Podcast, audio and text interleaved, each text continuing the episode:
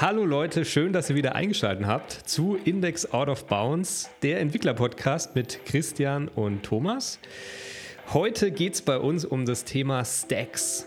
Was ist überhaupt ein Stack? Ähm, warum gibt es das? Macht es Sinn, dass man Stacks in seiner Entwicklung etabliert? Ähm, und welche Stacks haben wir schon verwendet? Aber jetzt erstmal, keine Ahnung, Intro? Ja. das finde ich gut, finde ich gut. Nehmen wir so. Nehmen wir so. Jetzt, jetzt erstmal Intro. Also die Intro-Musik sollte jetzt kurz reingespielt worden sein. Christian, schön, dass du da bist. Ja, hallo, freut mich. Freut mich auch, hier zu sein. klasse Thema, klasse Intro, Thomas. Danke dafür. Gerne, eine ähm, Glanzleistung. Das, ist, das passiert, wenn man mal wieder für eine längere Zeit keinen Podcast aufnimmt. Ja und man erst wieder reinkommen muss. Aber ich finde ja ein spannendes Thema, was du ja hier in die Show gebracht hast. In die Show. ja. Und ähm, eine Sache, wo man durchaus mal drüber sprechen sollte, vor allem wenn man noch nicht so viele Berührungspunkte damit hatte oder vielleicht im Studium gerade erst anfängt, sich mit so ein paar Technologien irgendwie zu beschäftigen. Yes. Du hast es schon erwähnt, ne? Im Intro. Wir sprechen über Stacks oder Staggers. Staggers, so werden sie auch genannt im ja. fränkischen Raum. ähm, und da ist auch gleich mal die Frage, die kannst Frage. du das kurz umreißen? Umreißen. Was, was, was verbirgt sich hinter dieser Bezeichnung, hinter einem Tech-Stack? Ähm, kleine, kleine Anekdote dazu. Ich habe auch mal, als ich meine Freelance-Tätigkeit so begonnen habe, ähm, irgendwo mich bei so einem über drei Ecken bei jemandem beworben und die erste Frage war so, ah, ein Entwickler, was ist dein Tech-Stack? Oder was ist dein Stack? Und damals dachte ich mir so, hä, wie Stack, was, soll's, was ist das denn jetzt? Also damals hat mir das noch überhaupt nichts gesagt. Und dann habe ich natürlich gleich mal geschaut, was ist denn ein Tech-Stack? Warum weiß ich nicht, was das heißt? Ähm, ein Stack ist letztendlich, wenn man es übersetzt, heißt es ja Stapel. Das ist eigentlich nichts anderes als eine Auswahl an ähm, Frameworks und Tools oder eben Architekturmodulen, die ähm, zum, also die Bestandteile einer voll funktionierenden App sind. Also sozusagen einfachstes Beispiel Frontend, Backend und Datenbank. Und je nachdem, welche Systeme man als Entwickler dafür auswählt, ähm, das ist dann letztendlich der Stack. Und äh, der Stack für einen Entwickler selbst ist wahrscheinlich das, womit man sich so als Entwickler am, am wohlsten fühlt und womit man neue Projekte wahrscheinlich am liebsten beginnt. Beziehungsweise oder wahrscheinlich auch einfach der Stack, der sich in einer Firma irgendwie etabliert hat. Oder das. Weil genau. man, man muss ja auch sagen, wir haben da schon mal drüber gesprochen in der vorherigen Folge, wo es darum ging, soll man sich nur eine Programmiersprache drauf schaffen oder soll man einfach rumprobieren. Ähm, der Punkt, der viel Zeit in der Entwicklung kostet oder im Lernen von neuen Sprachen, wenn man so will, ist eigentlich nicht das Lernen der Sprache, sondern das Lernen seiner Frameworks und seiner Umgebungen, in mhm. denen man arbeitet. Und genau das ist ja das, warum, also ob jetzt ein Text, ob man jetzt sagen sollte, von wegen, hey, ich bin Frontend oder ich bin Webentwickler und arbeite oder Fullstack. Das heißt ja schon Fullstack, ne? Ja. man sagt ja schon Fullstack-Entwickler zu Leuten, die quasi im Frontend und Backend arbeiten. Da kommt auch schon wieder dieses ähm, Stack eben mit rein. Ähm, ob man jetzt sagen würde, ich bin Fullstack-Entwickler, der im Frontend mit React arbeitet und im Backend mit einer Spring Boot-Anwendung und in der Datenbank verwende ich immer MySQL oder ich verwende eine Postgres. Ähm, ob man sich wirklich so definieren sollte oder ob ein Tech-Stack nicht eher auch was Wandelbares ist, mhm. darüber kann man ja vielleicht auch diskutieren. Aber das, was da auch irgendwie mit drin steckt, ist eben genau dieses, das sind die Frameworks, mit denen ich mich auskenne und damit, das ist mein Daily Bread so. Und deswegen ja. ist es bei uns zum Beispiel auch in der Firma so, dass es eigentlich gar nicht so viele. Also es gibt jede Freiheit, es sollte schon immer der beste Tech-Stack sein für ein Produkt. Da mhm. sprechen wir vielleicht ja auch später nochmal drüber, wie man das auswählt, ähm, welchen Tech-Stack ich wählen sollte. Aber im Großen und Ganzen ist es schon auch eine Sache, die sich einfach etabliert durch die Jahre oder halt eben, weil das in, tatsächlich in der Firma einfach schon immer so gemacht worden ist. Mhm. In irgendeiner Form. Ich nehme auch an, dass es für dich ähm, ja auch, nachdem du jetzt schon eine ganze Weile im, im Web, in der Entwicklung im Web irgendwie tätig bist, dass du schon auch relativ feste Tech-Stacks hast, vielleicht mit kleinen Sachen, die du noch austauscht, oder täusche ich mich da? Ähm, nee, so ist es eigentlich. Also es kommt halt immer drauf an, wenn man jetzt wirklich selbst die Möglichkeit hat zu entscheiden, ähm, ich beginne ein Projekt neu, dann hat man natürlich so seine Favorites, mit denen man sich am besten auskennt, die auch so ein bisschen produktionsgetestet sind. Ähm, aber oft ist es im Web auch so, dass man ja mit bestehenden Systemen arbeitet und die definieren halt meistens auch den Tech-Stack mit. Also ähm, wenn man jetzt mit WordPress arbeitet oder mit ähm, Shopware zum Beispiel, dann ist man schon an gewisse Tech-Stacks gebunden, weil diese Frameworks eben grundlegend auf bestimmte Programmiersprachen und Frameworks aufgebaut sind. Da ist dann halt nicht mehr so viel Auswahl. Da bist du dann halt reingezwungen. Ähm, das ist halt im Web eigentlich öfters mal so. Aber wie Würdest gesagt, du- ja. Entschuldigung. Also würdest du sagen, dass allein das Frontend selbst auch schon einen Tech-Stack hat? Oder dass sich ein Tech-Stack eigentlich immer über die komplette, eine komplette Anwendung erstreckt? Also über das Frontend, Backend, Datenbank, was weiß ich, was da noch dazwischen liegt, kann ja theoretisch auch noch irgendwie ein Load Balancer, was weiß ich, damit noch dazwischen liegen. Oder kann auch ein Tech-Stack erstmal nur das Frontend beschreiben? Also so wie ich es kenne und wie ich den Begriff nutze, beschreibt das eigentlich schon das komplette Projekt. Also sicherlich, wenn, wenn du jetzt wirklich ein, irgendein ein Riesenprojekt hast, ja, wo am Ende, weiß nicht, irgendwelche ERP-Systeme angebunden sind, CRM-Systeme, CMS-Systeme, CDNs, ähm, eine App über API, äh, ein, ein Web-Frontend über API, da ist es dann natürlich wahrscheinlich schwierig, dann von einem Stack zu reden, weil das einfach so viele verschiedene modulare Sachen sind. Ähm, da macht es wahrscheinlich Sinn, das tatsächlich dann pro Modul aufzuteilen in einzelne Stacks. Aber das sind dann eben auch so modulare Architekturen, wo irgendwie im Kern eine API ist oder mehrere APIs, die miteinander kommunizieren. Ähm, ich glaube, da macht es dann Sinn, bei so, bei so nicht so krass monolithischen Architekturen von mehreren Stacks zu reden. Aber insgesamt glaube ich schon, dass es eigentlich immer einer ist. Wobei man ja sagen muss, also die auch für, gerade im, in der Webentwicklung, ähm, ich bin jetzt da kein Webentwickler, aber mit der Erfahrung, die ich da irgendwie gemacht habe, ist es ja schon so, dass da so viel Technologie zusammenkommt, dass man ja schon auch einen reinen Frontend-Entwickler fragen kann, welche Technologien benutze und der kann dir dann aufzählen, ja, wir haben React.js, aber wir verwenden nicht das pure, also wir haben dann noch da Material UI für die, für die Geschichte, dann haben wir noch irgendein State Management Tool zusätzlich mit drin. Ich glaube, bevor es React Hooks gab, alles lauter Schlagwörter, die eigentlich irrelevant sind, ja, aber es ist schon so, dass man auch da eine ganze Palette an Frameworks sagen kann, die man irgendwie sich zusammenstellt, damit man nur seine Frontend-Anwendung irgendwie baut. Ja, ich, ich glaube, ähm, gerade in diesem, in diesem Webbereich, wenn Sachen eben so modular aufgebaut sind, macht es wahrscheinlich Sinn, diese Tech-Stack-Linie dort zu ziehen, wo ähm, ein, ein, ein User-Interface, also wenn es jetzt um Frontend geht, wo ein User-Interface mit einem Backend kommuniziert und das Backend irgendwo mit einem persistenten Speicher. Das heißt, es eine Datenbank oder irgendeine API, die dann irgendwo anders wieder in eine Datenbank reinspielt. Ich denke, da kann man diese Linie wahrscheinlich ganz gut ziehen. Und dann, ja, ähm, würde ich auch so sehen, macht es wahrscheinlich auch Sinn, eine Frontend-Anwendung zu unterteilen in, in ihre Komponenten. Mhm. Ich meine, vor allem, wenn man jetzt in einem Bewerbungsgespräch gefragt wird, was ist dein Tech-Stack und du bist ein Webentwickler, dann denke ich, es ist schon im Endeffekt würde ich das auch so verstehen, dass es quasi beschreibt, was sind die einzelnen Puzzleteile, die du zusammensteckst, wenn du jetzt eine Aufgabe bekommst. Ja. Was, was ist das Minimum, was du da für dich definiert hast, mit dem du irgendwie arbeiten möchtest? Ja. Natürlich, wenn man jetzt bei einer komplexen Anwendung drüber spricht, das ist immer echt, welche, welche Lupe hast du gerade auf. Ne? Ja, Schaust du die Anwendung von genau, oben auf, dann hast du genau dieses Ding, ja, im Frontend arbeiten wir ja häufig mit äh, React.js.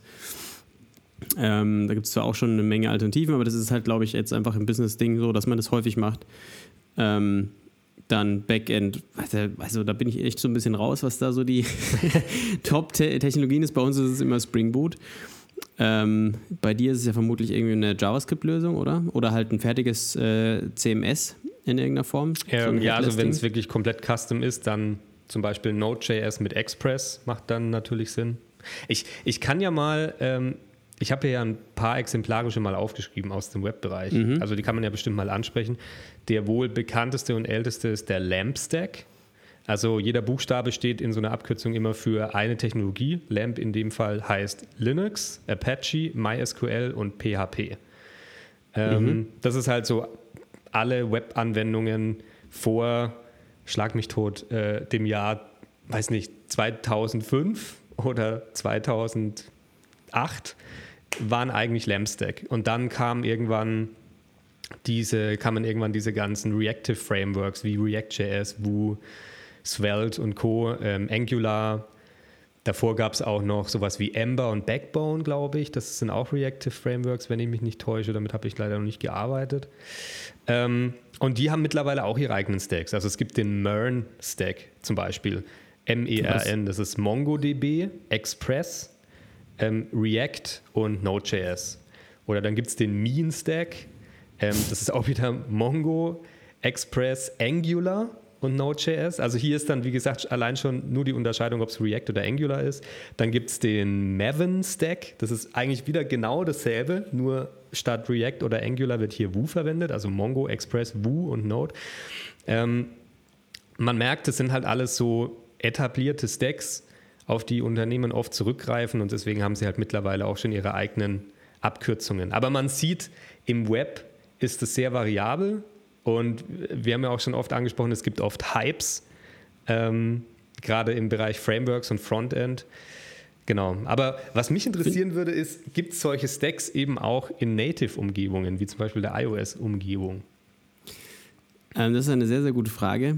Also zumindest in diesem High-Level-Feld würde ich sagen, ist es schwierig, das so, also zumindest nicht so populäre wie das, was ähm, die, die du jetzt auf, äh, aufgezählt hast. Mhm. Da würde ich nämlich auch sagen, tatsächlich, wenn ich jetzt in der Webentwicklung anfange und noch gar keine Ahnung habe und ich möchte da jetzt so eine komplette Anwendung aufziehen, dann ist es wahrscheinlich einfach nicht verkehrt, sich so einen Stack anzugucken und danach seine Technologien auszuwählen. Denn man findet dann dazu immer die ganzen Ressourcen, wenn man irgendwie was sucht, ja, wo die mhm. Sachen wirklich miteinander funktionieren. Weil manchmal hat man ja auch an den Schnittstellen irgendwelche Probleme vielleicht. Und wenn man dann eben weiß, ich benutze jetzt diesen Lamp-Stack, dann kann ich auch genau nach Problemen, die ich damit habe, vielleicht in diesem Feld suchen. Ich weiß, dass die Sachen gut zusammen funktionieren. Mhm ähm, macht sich im Lebenslauf auch gut, der bereitet mich vielleicht eher auch vor auf die Zukunft, ja, wenn ich mich irgendwo mal an, ähm, bewerbe oder halt mhm. anstellen lassen möchte. Deswegen glaube ich, ist es da, würde ich schon auch sagen, das ist schon auch ein Vorteil, wenn man einen Tech-Stack auswählt, einen Bekannten, dass man sich so ein bisschen darauf verlassen kann. Da haben kluge Leute sich was überlegt. Aber natürlich gibt man so ein bisschen Verantwortung auch ab, wenn man einfach so ein vorgefertigtes Ding nimmt. Vielleicht sprechen wir da später in der zweiten Hälfte auch nochmal drüber. Ähm, wie man dann den richtigen Stack für sich selbst auswählt. ja. Zum Thema Mobile Stacks, ähm, da haben wir genau wieder dieses Problem, würde ich sagen, mit, man muss jetzt da so eine Lupe vors Auge schieben, die quasi sich eine App an, als solches anschaut. Man mhm. muss natürlich sagen, jetzt eine native Anwendung ist häufig mehr als eine reine Webseite oder kann sehr leicht mehr als eine Webseite sein. Mhm. Denn bei einer Anwendung hast du ja häufig noch den, oder wenn es eine offline-fähige Anwendung ist, ja, ähm, hast du ja häufig noch den Persistenzlayer mit drin. Du kannst andere Geschichten noch mit drin haben, wie die ganzen ähm, datenschutzrechtlichen Geschichten oder irgendwelche aufwendigen Berechnungen oder was weiß ich, weil es, die Möglichkeiten hast du ja alle auf dem Gerät, das irgendwie zu machen. Mhm. Dinge, die im Hintergrund laufen und so weiter und so fort. Oder auch die, die ganze Notification-API, die gibt es zwar alles im Web, aber sie ist halt nicht so umfangreich wie zum Beispiel bei der nativen Entwicklung. Trotzdem betrachtet man da, würde ich sagen, in den meisten Fällen ja nur die Anwendung selbst. Und da gibt es mit Sicherheit auch etablierte Stacks. Aber ich glaube, da ist es sehr viel gängiger, dass man einfach mit den nativen Mitteln arbeitet. Ja. Also eben, mhm. man muss ja auch mit den nativen Mitteln arbeiten, aber da gar nicht so viel zusätzlich drauf liegt. Ich glaube, eine Sache, die trotzdem in der iOS-Entwicklung jetzt noch ziemlich präsent ist, ist, dass man halt ähm, sich für irgendeine Form von State Management Sachen reingezogen hat.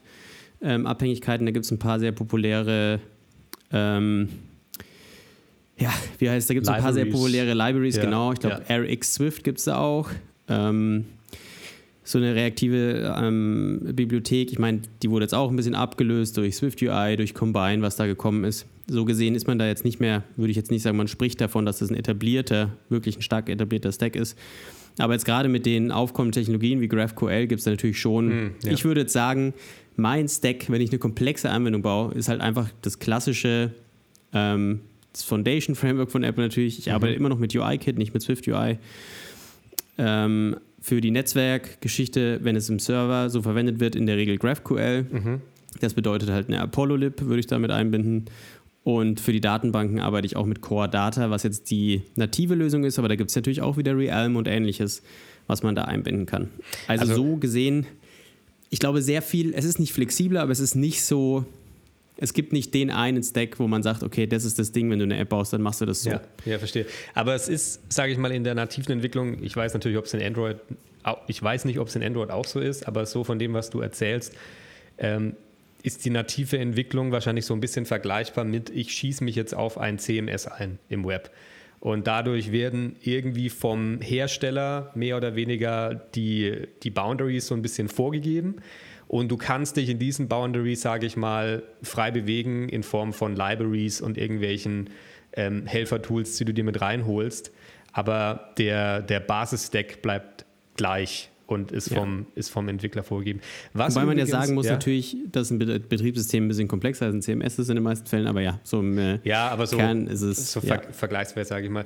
Was übrigens auch interessant, so ein interessantes ähm, Side-Topic irgendwie mit mit sich bringt. Ähm, vielleicht können wir da auch irgendwann mal drüber sprechen, so das Thema Pfuscherei im Web.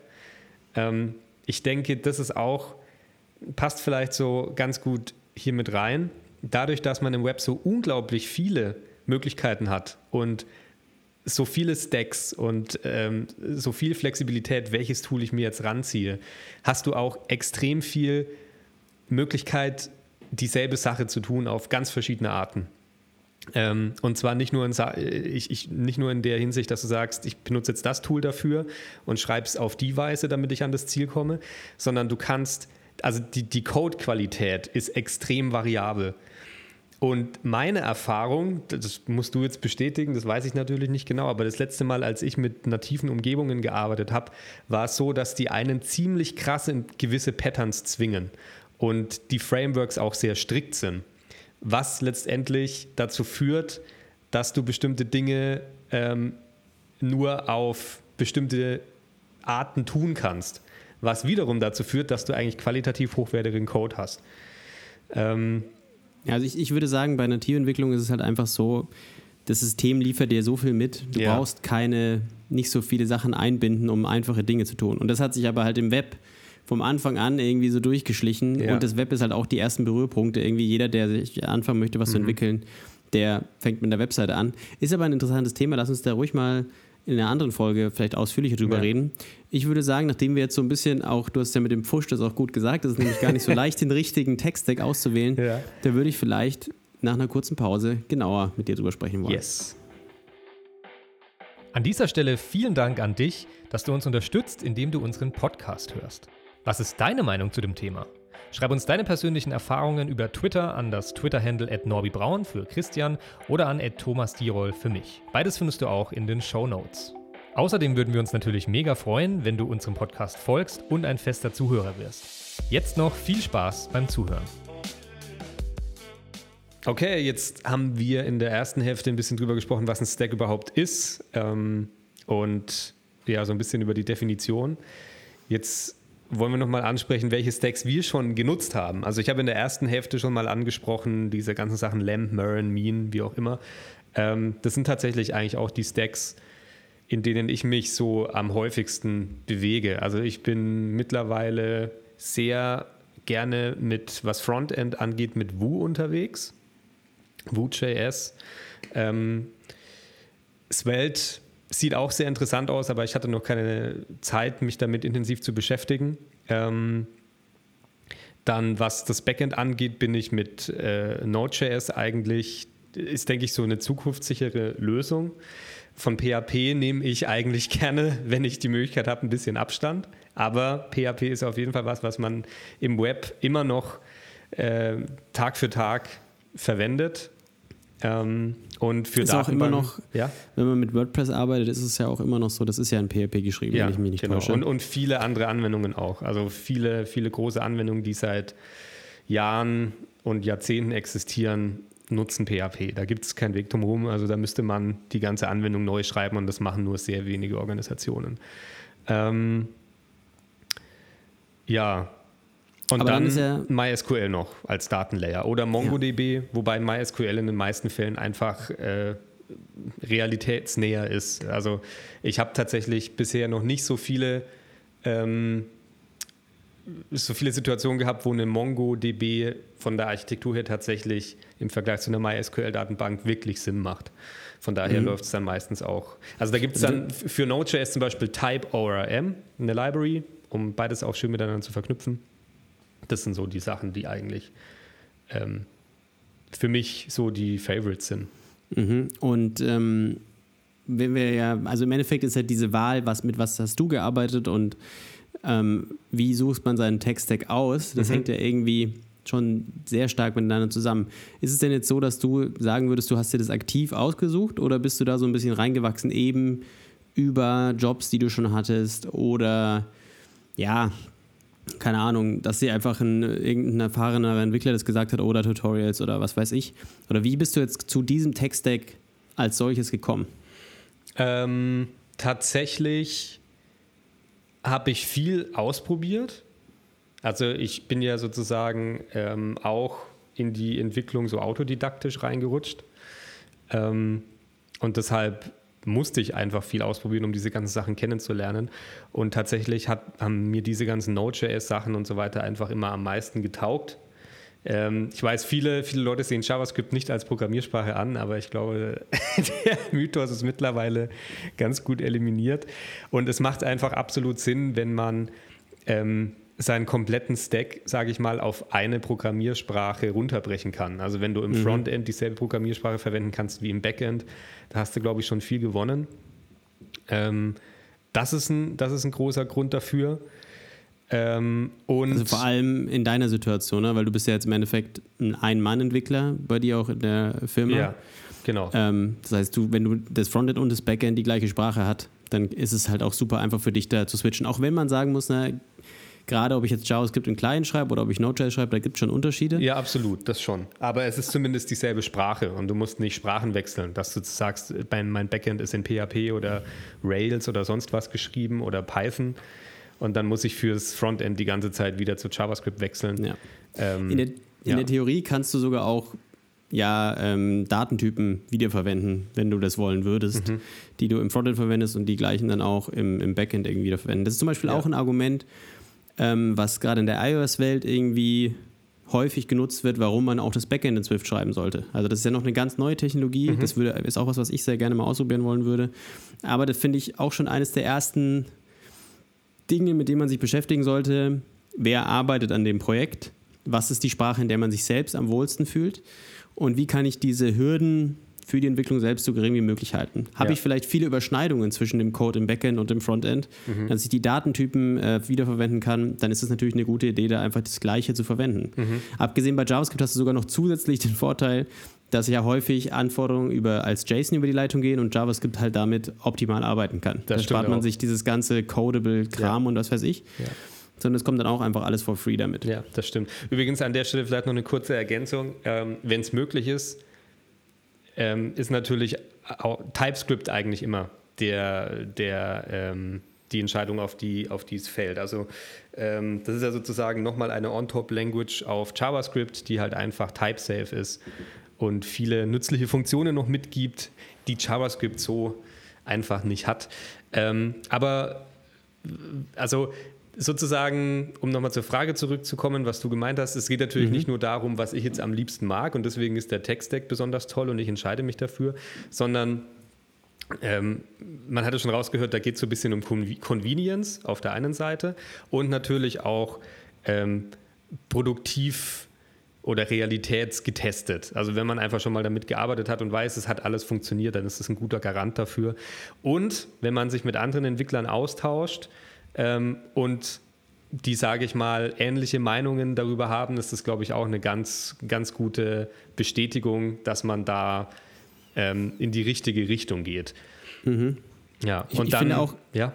Ähm, Auswahl einer Technologie sollte auch berücksichtigen, wie viel Dokumentation finde ich über dieses Thema. Ja. Also, ja. das ist auch so ein Ding, was für mich immer so Hypes irgendwie killt weil du kannst Sachen direkt ausprobieren, aber wenn du nicht die Ressourcen dafür hast, irgendwie um bei Stack Overflow direkt Hilfe zu bekommen, dann ist es eher, am Anfang denkst du dir, wow, geil, aber wenn das erste Problem kommt, hast du direkt Schmerzen ohne Ende. Ja. Deswegen wäre ich da auch sehr vorsichtig mit, ähm, etwas zu wählen, gerade weil etwas quasi super neu ist. Ja, Kann man ja, machen ja. in kleinen Testprojekten, aber würde ich jetzt nicht dafür wählen, wenn ich da gerade irgendwie ein neues, ähm, ja, weiß ich nicht, so ein Basissystem bauen möchte, ähm, für eine ganze Firma oder so. Ja. Da wäre ich also, eher ein bisschen vorsichtig. Ja, das stimmt, das stimmt. So der, der normale Flow, sage ich mal, wie sich sowas etabliert, ist ja eigentlich, dass es irgendwie rauskommt, hier und da implementiert wird oder Leute sich an der Entwicklung beteiligen und wenn es sich in ein paar Jahren, wenn es in ein paar Jahren immer noch existiert und die Leute es irgendwie ganz cool finden, dann wird es Stück für Stück so in erste Projekte integriert.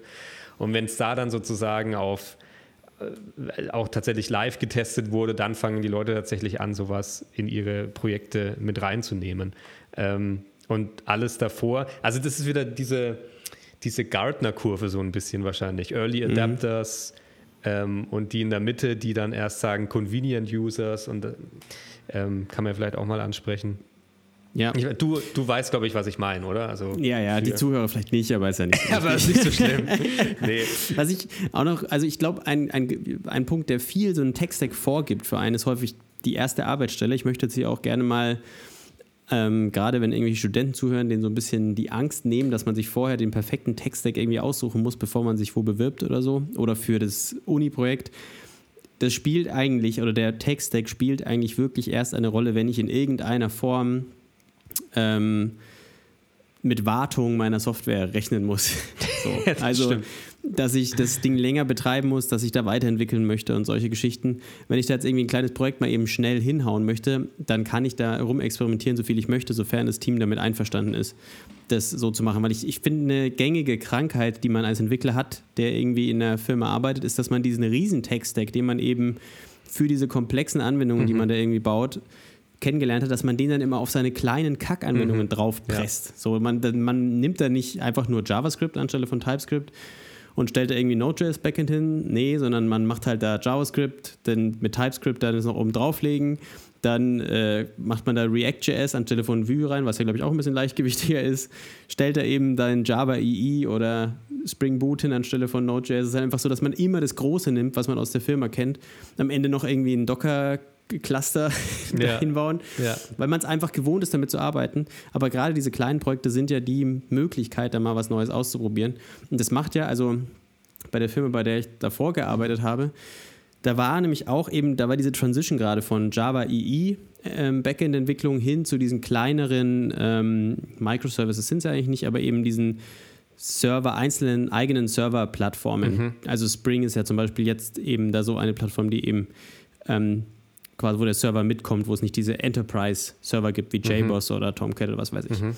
Und ähm, da haben wir das nämlich auch so gehandhabt, dass wir einfach mehrere solche Anbieter mal ausprobiert haben. Da mhm. einfach eine Beispielanwendung gebaut haben und geguckt haben, was sind da so die Lösungen, also was sind die Hürden, auf die man stößt, einfach so eine Art Fallstudie, ähm, ob das unsere Anforderungen äh, genügen würde. Das heißt, für so kleine Projekte kann man das ruhig mal machen irgendwie.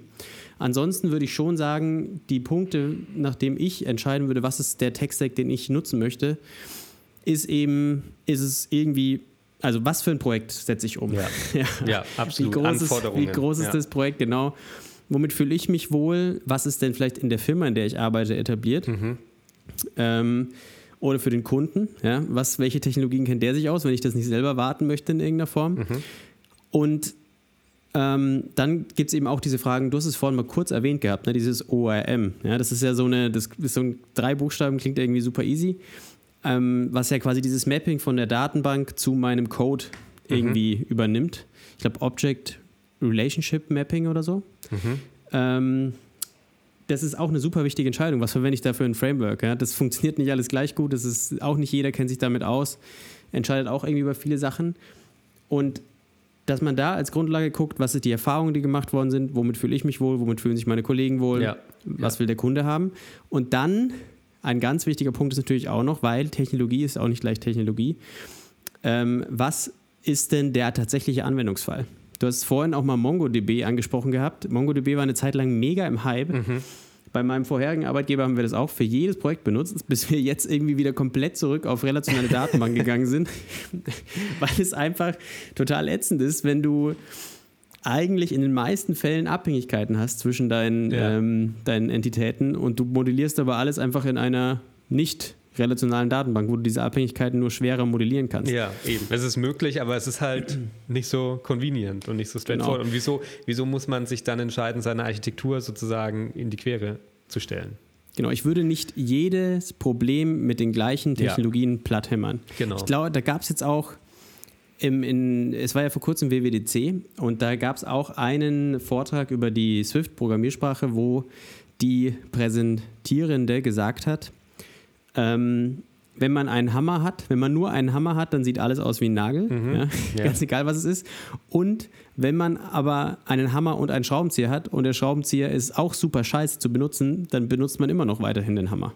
Deswegen ist es schon auch so, dass man sich eben auch mal überlegt, was ist das tatsächliche Problem, was ist die richtige Technologie, um dieses Problem irgendwie zu tackeln. Stichwort Developer Experience ist da, glaube ich, auch was meinst du mit Developer Experience? Also ähm, quasi so User Experience mäßig? User Experience nur der Developer. Also ähm, wie, was, hat, was haben die Entwickler für eine Experience dabei, dieses Projekt zu warten und aufzubauen? Es kann ja, es gibt ja auch genug Frameworks, die eingesetzt werden, die etabliert sind und äh, die, für die es etablierte Stacks gibt, aber wo sich jeder Entwickler irgendwie an den Kopf fasst und denkt, ich will nicht mehr damit arbeiten, aber ich muss. Gibt es ja mhm. auch oft genug den Fall. Ähm, aber du, also du hast absolut recht. Ich finde auch eine, eine ganz wichtige Komponente, wenn man so einen Stack zusammenstellt oder auswählt, ist eben, wenn man nicht alleine arbeitet, sondern in einem Team, ähm, wo sind die meisten Überschneidungen, so dass jeder in dem Team, sage ich mal, seine, ähm, seine Stärken da wirklich mit, mit reinspielen lassen kann. Und wenn jetzt irgendwie fünf Leute in einem Team sind und zwei davon sind richtig gut in JavaScript, und die Rest sind, der Rest ist richtig gut in PHP. Ähm, und man kann das Team jetzt irgendwie nicht ändern und keine Leute dazu holen. Mein Gott, dann macht es vielleicht Sinn zu sagen, ähm, wir schreiben das Backend in PHP und das Frontend in JavaScript, auch wenn wir vielleicht nicht dieselben Sprachen dann in beiden Komponenten haben. Aber das ist halt genau diese Sache. Also ich denke, dass, da muss sich die Technik immer an den Anforderungen orientieren und an den Leuten, die letztendlich daran arbeiten. Ja, also ich habe jetzt auch konkret in einem Projekt, an dem, was wir abgeschlossen haben, die Situation, dass wir damit in Technologie gearbeitet haben oder ein Entwickler hat eine Technologie vorgeschlagen die das Problem auch perfekt gelöst hat, mhm. ähm, wenn man so möchte, aber er ist leider der Einzige, der sich damit beschäftigt hat. Ja. Und jetzt, wenn halt Tickets reinkommen, muss immer er die machen. So, das ist halt das ist auch halt, ein bisschen ja. ein Schmerz. Der Busfaktor ist damit natürlich absolut scheiße. aber ähm, das ist natürlich, das, sowas muss man natürlich auch irgendwie bedenken. Und damit ja. möchte ich vielleicht auch so der letzte Punkt, den wir heute besprechen können. Was, welche Bedeutung hat denn die Auswahl eines Textstacks? Wenn ich jetzt so ein kleines Projekt habe, ist es vielleicht auch scheißegal, eben was ich mhm. auswähle. Aber wenn ich ein großes Projekt habe, dann ändert man den Text-Stack nicht mehr einfach so. Ja, so das, das Ding, stimmt. das ist auch diese, diese Illusion, die Kunden häufig haben, so ich kaufe mir jetzt Vielleicht sollte ich das hier gar nicht sagen, ja, ist jetzt gerade, wo du deine eigene Softwarefirma hast, auch nicht so gut. Aber quasi dieses, ich kaufe mir irgendwo Software ein und wenn mir der nicht passt, dann wechsle ich den Dienstleister.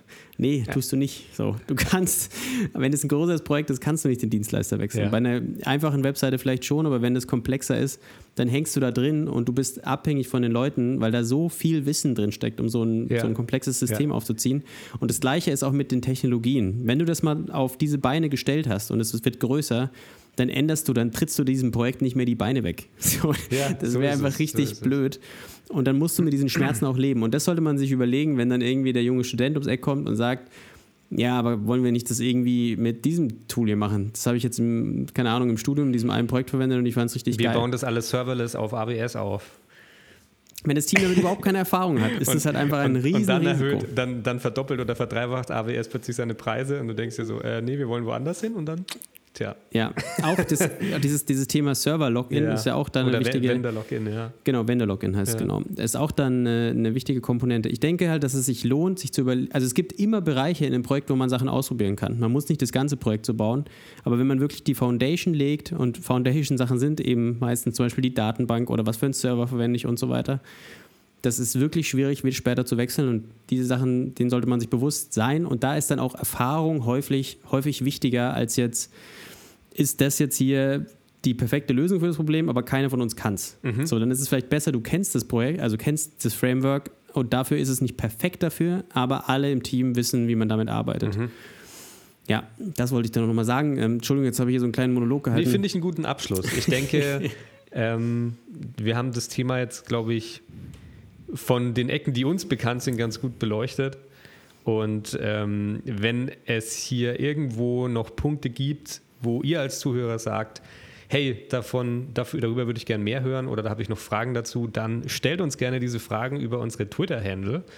Ähm, das ist einmal at Norbi Braun und einmal at Thomas Tirol. Findet ihr auch in den Show Notes. Und ansonsten würde ich sagen, für die Folge sind wir durch, oder? Ja, wunderbar. Auf Wiederhören. Bis zum nächsten Mal. Ciao.